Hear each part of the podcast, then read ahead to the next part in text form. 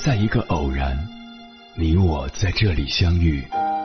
你有你的经历，我有我的故事。因为彼此的寻觅，我们走到一起。千山万水只为你，捎来谁的秘密？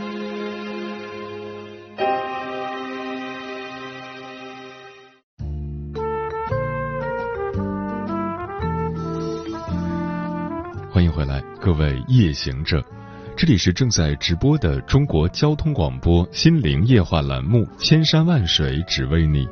深夜不孤单，我是迎波，我要以黑夜为翅膀，带你在电波中自在飞翔。曾经风靡亚洲的韩剧里，经常出现的剧情桥段是：一个一穷二白的普通女孩，某一天突然被豪门公子看中，豪门公子非她不娶，就算冒着被家族企业开除的风险，也坚定不移。这样的剧情曾引无数女孩心动不已。谁不喜欢豪门贵公子？更何况这个贵公子还对自己至死不渝。正是因为代入感太强，所以当年这样的韩剧在国内掀起了一阵又一阵浪潮。然而现实却给我们狠狠上了一课。前段时间，一场订婚宴在网上火了。从网上曝光的照片来看，女孩娇俏可人。穿着一身明黄色的长裙，巧笑倩兮；而男孩身着黑色的西装礼服，个子很高，风度翩翩的样子，颜值已足够养眼。然而，让人惊讶的却不是颜值，而是这两人的身份。订婚宴上的女方名叫丁佳敏，是特步集团创始人丁水波的女儿。今年才二十五岁的她，已经成了特步半糖系列主理人。除参与特步女子品类调研和全程规划外，她还亲自上阵拍摄产品海报，为家族品牌代言。而男方周丽媛，一九九六年出生，是七匹狼创始人周少雄之子。二零一八年，周丽媛担任七匹狼狼图腾系列主理人。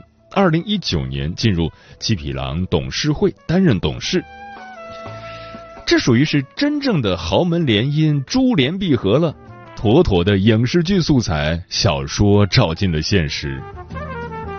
而他俩的结合也忙坏了一众网友，评论区下的段子漫天飞。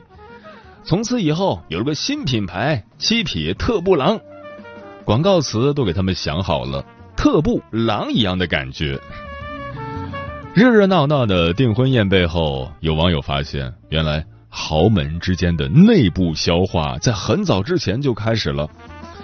有人上传了近年来关于福建豪门大联姻的介绍：七匹狼的大公子娶了巴马茶叶的大千金，特步小公主嫁给了七匹狼的二公子，特步的大女儿嫁给了九牧卫浴的公子。巴马茶叶的大公子娶了安踏的千金，巴马的二千金嫁给了高丽集团的董事长。听完这些貌似错综复杂，实则万变不离其宗的姻亲关系介绍，我相信大家都发现了，其实有钱人的世界已经牢牢的形成了一个闭环。他们用利益捆绑，用姻亲连接，最主要的目的就是抱团。他们背后的博弈和暗涌，我们普通人无法获悉。但这场订婚宴绝不仅仅是网上的段子，它透露出来的婚姻和人生真相，值得好好思考。在我们普通人做着王子和灰姑娘的美梦时，王子和公主早就幸福的匹配在了一起。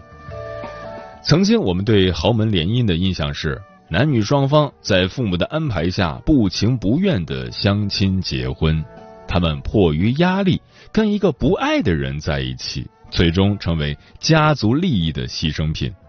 但事实呢？在这场豪门联姻的评论区下，有人问特步公主丁佳敏。你跟周丽媛什么时候认识的？他说，青梅竹马来着。原来这两人从小就认识。相似的教育经历、相同的家庭背景，加上从小就认识的情分，其实我们不得不承认，这样的男女比陌生人更容易走到一起。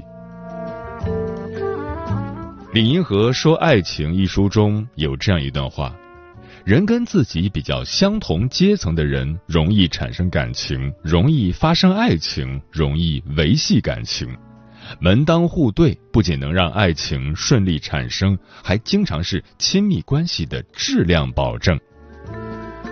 听到没有？哪里有什么王子和灰姑娘的童话？哪里有什么麻雀飞上枝头变凤凰？真正的豪门，他们的婚姻从来都是强强联合。有段时间，热搜上的江浙沪赘婿话题引无数人内心蠢蠢欲动。据悉，仅杭州萧山每年就有三百多户家庭招赘婿，房产最多的一位女方家有八套房，且全是新房，每套都是一百多平米。即使不工作，单靠出租房子就可过上衣食无忧的日子。男方什么都不用给，直接做上门女婿就行。女方有房有车，还出丰厚的生活费，这样的生活想想就很美。但事实上，当地的朋友告诉我，真正的江浙沪豪门一般都不会选择外地人做女婿，就算没有儿子，也会给女儿选一个跟自己家庭条件差不多的男孩，实现资源共享。原因很残酷，那些已经上岸的富豪们会白白给普通人当跳板吗？他们从千军万马中厮杀出来，最重要的事情就是守住这一份家业，不是吗？那么，跟相似的家族企业联姻，几乎成了当地有钱人最常见的选择。想想看，连我们农村村长的儿子娶的都是村小学的老师，何况豪门呢？他们会选一个普通女孩当儿媳吗？所以，婚姻对于普通人来说，真不是一条可以走向人生巅峰的捷径。相比爱情，有钱人们的婚姻更看重的是现实的利益是否长久，对方是否能为自己的家族事业助力。而我们这些籍籍无名的普通人，连他们那个圈子都进不去。但这不妨碍我们也按照门当户对的标准去寻找一个合适的结婚对象。接下来，千山万水只为你，跟朋友们分享的文章选自芭莎星时尚，名字叫《其实我们一直搞错了门当户对的真实含义》，作者曼玲。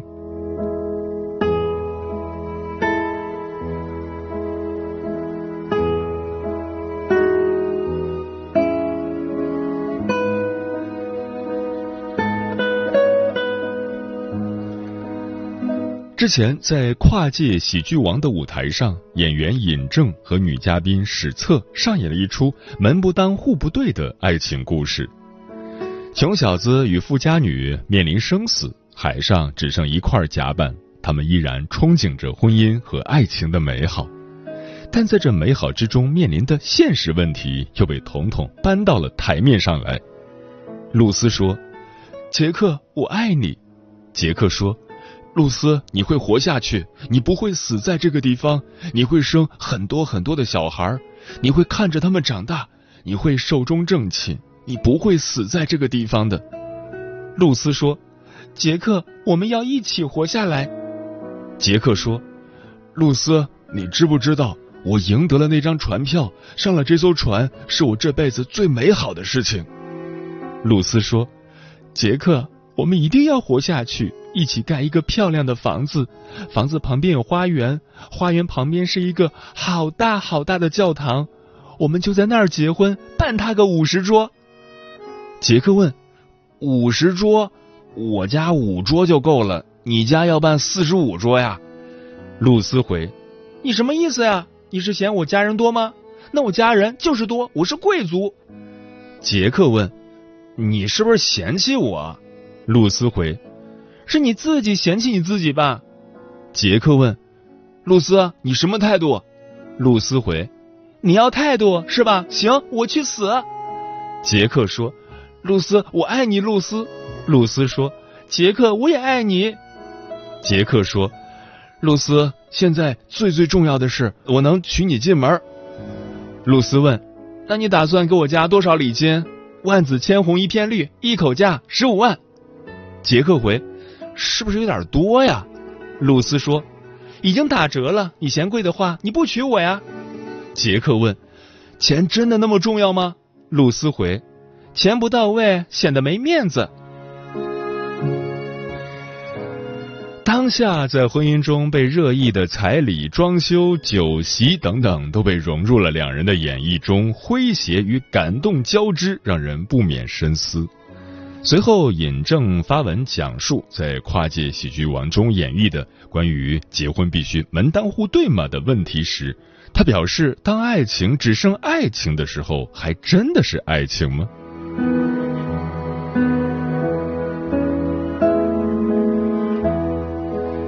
说起来，从恋爱到结婚，提起门当户对，人们总是绕不过房产、车产、收入等话题，因为在很多人眼里，没有物质的爱情只是一盘沙，都不用风吹，走两步就散了。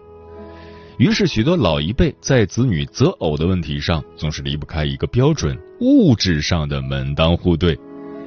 但如果我们将门当户对简单理解为就是物质条件的匹配，那其实是误会了门当户对的真实含义。物质固然重要，但精神层面的相合和志趣相投也是长久婚姻的稳定支柱。说到底，在婚姻里能维系感情幸福的，除了金钱，还有思想和精神上的共同成长。关于这一点，主持人撒贝宁说过这么一段话：“我的观点必须是门当户对。”我说的这个门当户对，一定是精神上的、思想上的、灵魂上的。我特别喜欢刘震云写的一本书，叫《一句顶一万句》，里面有一句话：一辈子找的就是一个能说得上话的人。两个人在一起，如果精神上门当户对，你放心，其他的东西想拆开你们很难。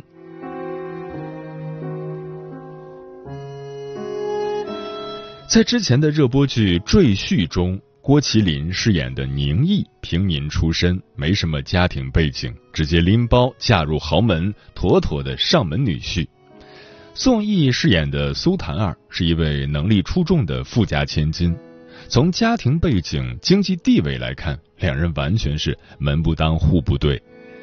但这样不平等的婚姻，并没有对两人的感情带来影响。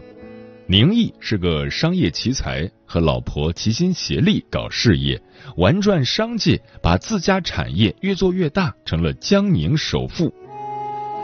本是一部商战剧，我却被宁毅和苏檀儿的爱情甜到了。他们灵魂和灵魂的碰撞，可以和门不当户不对带来的不平等抗衡。也有网友评论。这只是电视剧演出来的，现实中物质条件相差过大，光靠这一点，一段婚姻就很难维持长久吧？我觉得一段稳定的婚姻，物质条件是不容忽视的，但精神上没有共鸣，这段婚姻也是虚有空壳，不是吗？说到底，携手共进的伴侣需要一致的三观、相似的灵魂、契合的精神。这些都是门当户对的必要条件，否则天平很难保持平衡，物质再好的婚姻也会无疾而终。《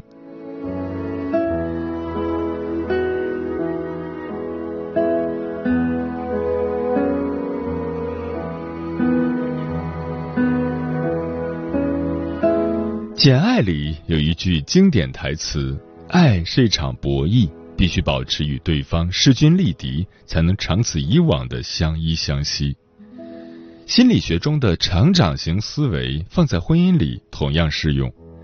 没有成长和平衡的婚姻，就像天平的两端，只有一方付出或快速成长，势必会倾斜倒塌。还记得电视剧《我的前半生》里罗子君和陈俊生之前的婚姻吗？一个打理家庭、照顾孩子的主妇，一个在外打拼做到年薪百万的高管，两人的差距越来越大，平衡一旦打破，随之而来的就是变数。罗子君在家的付出只会被看作没本事，陈俊生早忘了家庭主妇也是要花很多心思才能做好家务的，于是心生嫌弃，转而被同公司的林林所吸引。步调不一致的两人以离婚收场。虽然后来罗子君靠自己的打拼和能力一步步向上，赢得潜夫青睐，但逝去的感情早已没了回旋余地。看过太多这样的悲剧，婚姻里两个人的共同成长尤为重要。婚姻中的平衡点是决定婚姻走向的关键。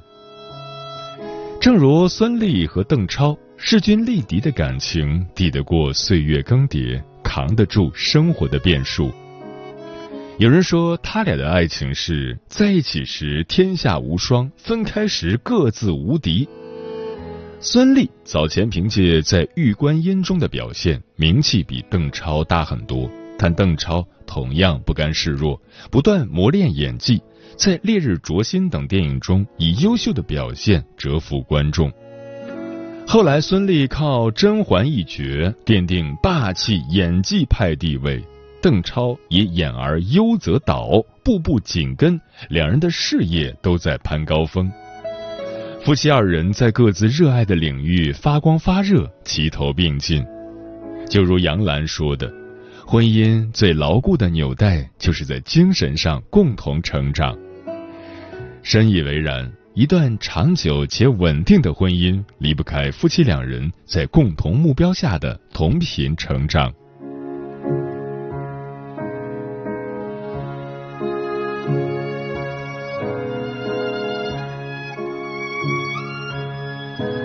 在知乎上有一个这样的问题：拥有门当户对的爱情是一种怎样的体验？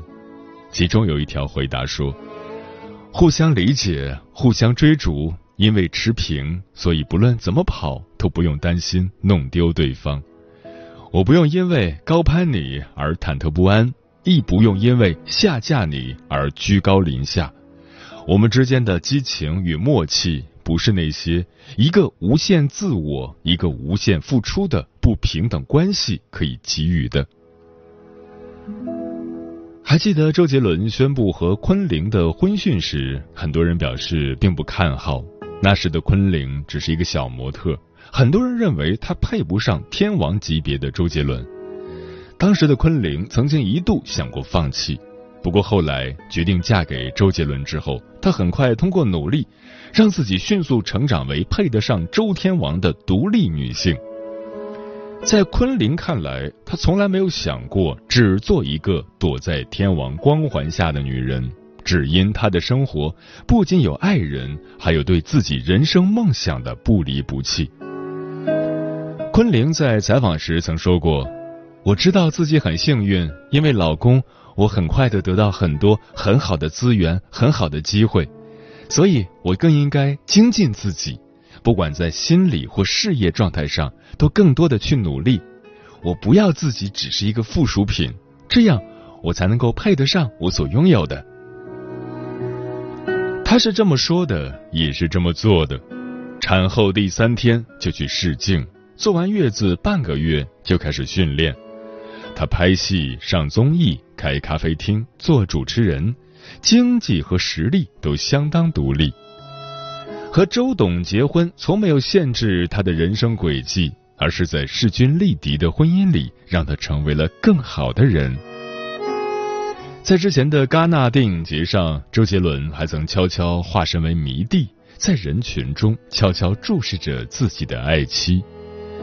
渐渐的，人们忘却了昆凌起初只是一个名不见经传的小模特，而开始为周董能够娶到如此优秀的老婆感到开心。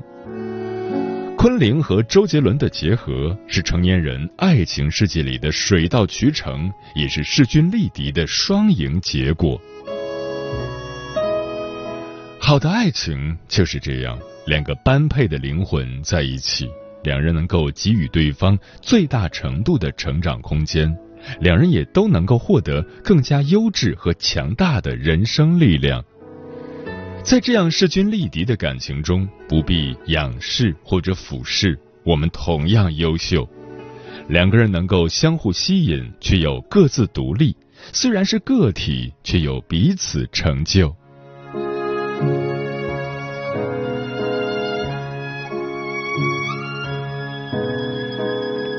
我一直在想，感情里的势均力敌到底什么样？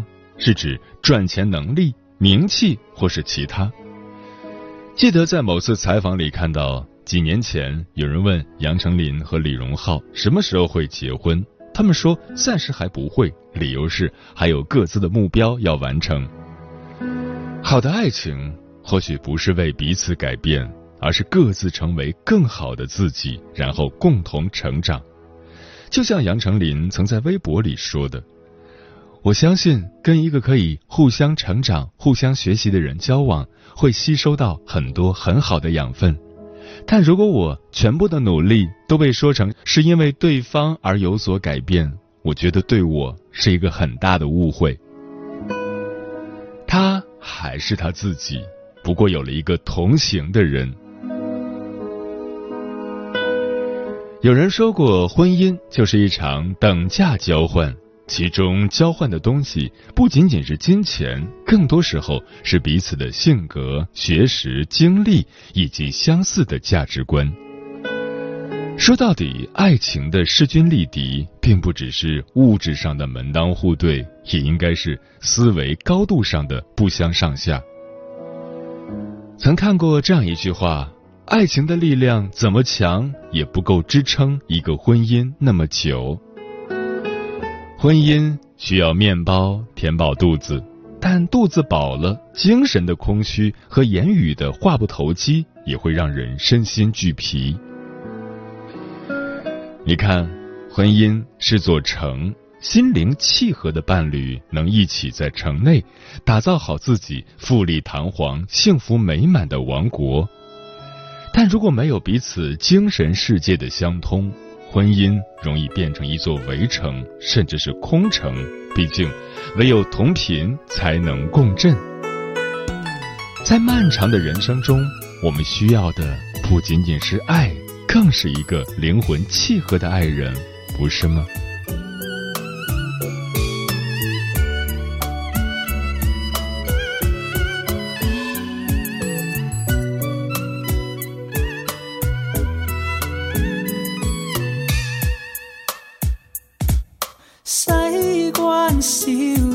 佢个个娇俏，你那美态犹如像弯弯雨儿，白襟衣伴长裙飘飘，又回眸一笑，知书识礼，佢各重要，今生不会折其腰，西关小姐莫怪我轻佻。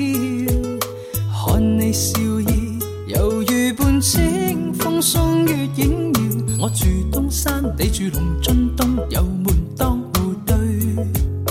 车想今世岁月里，牵手相对侣成对。看看我，何日能爱上我？我谈判阻阻，望能开花结果。白天伴长夜歌，永远像相恋最初。我爱你，然后如你爱我，遗忘完我奋斗，你是家中圣手，让生，永远像相恋最初的我。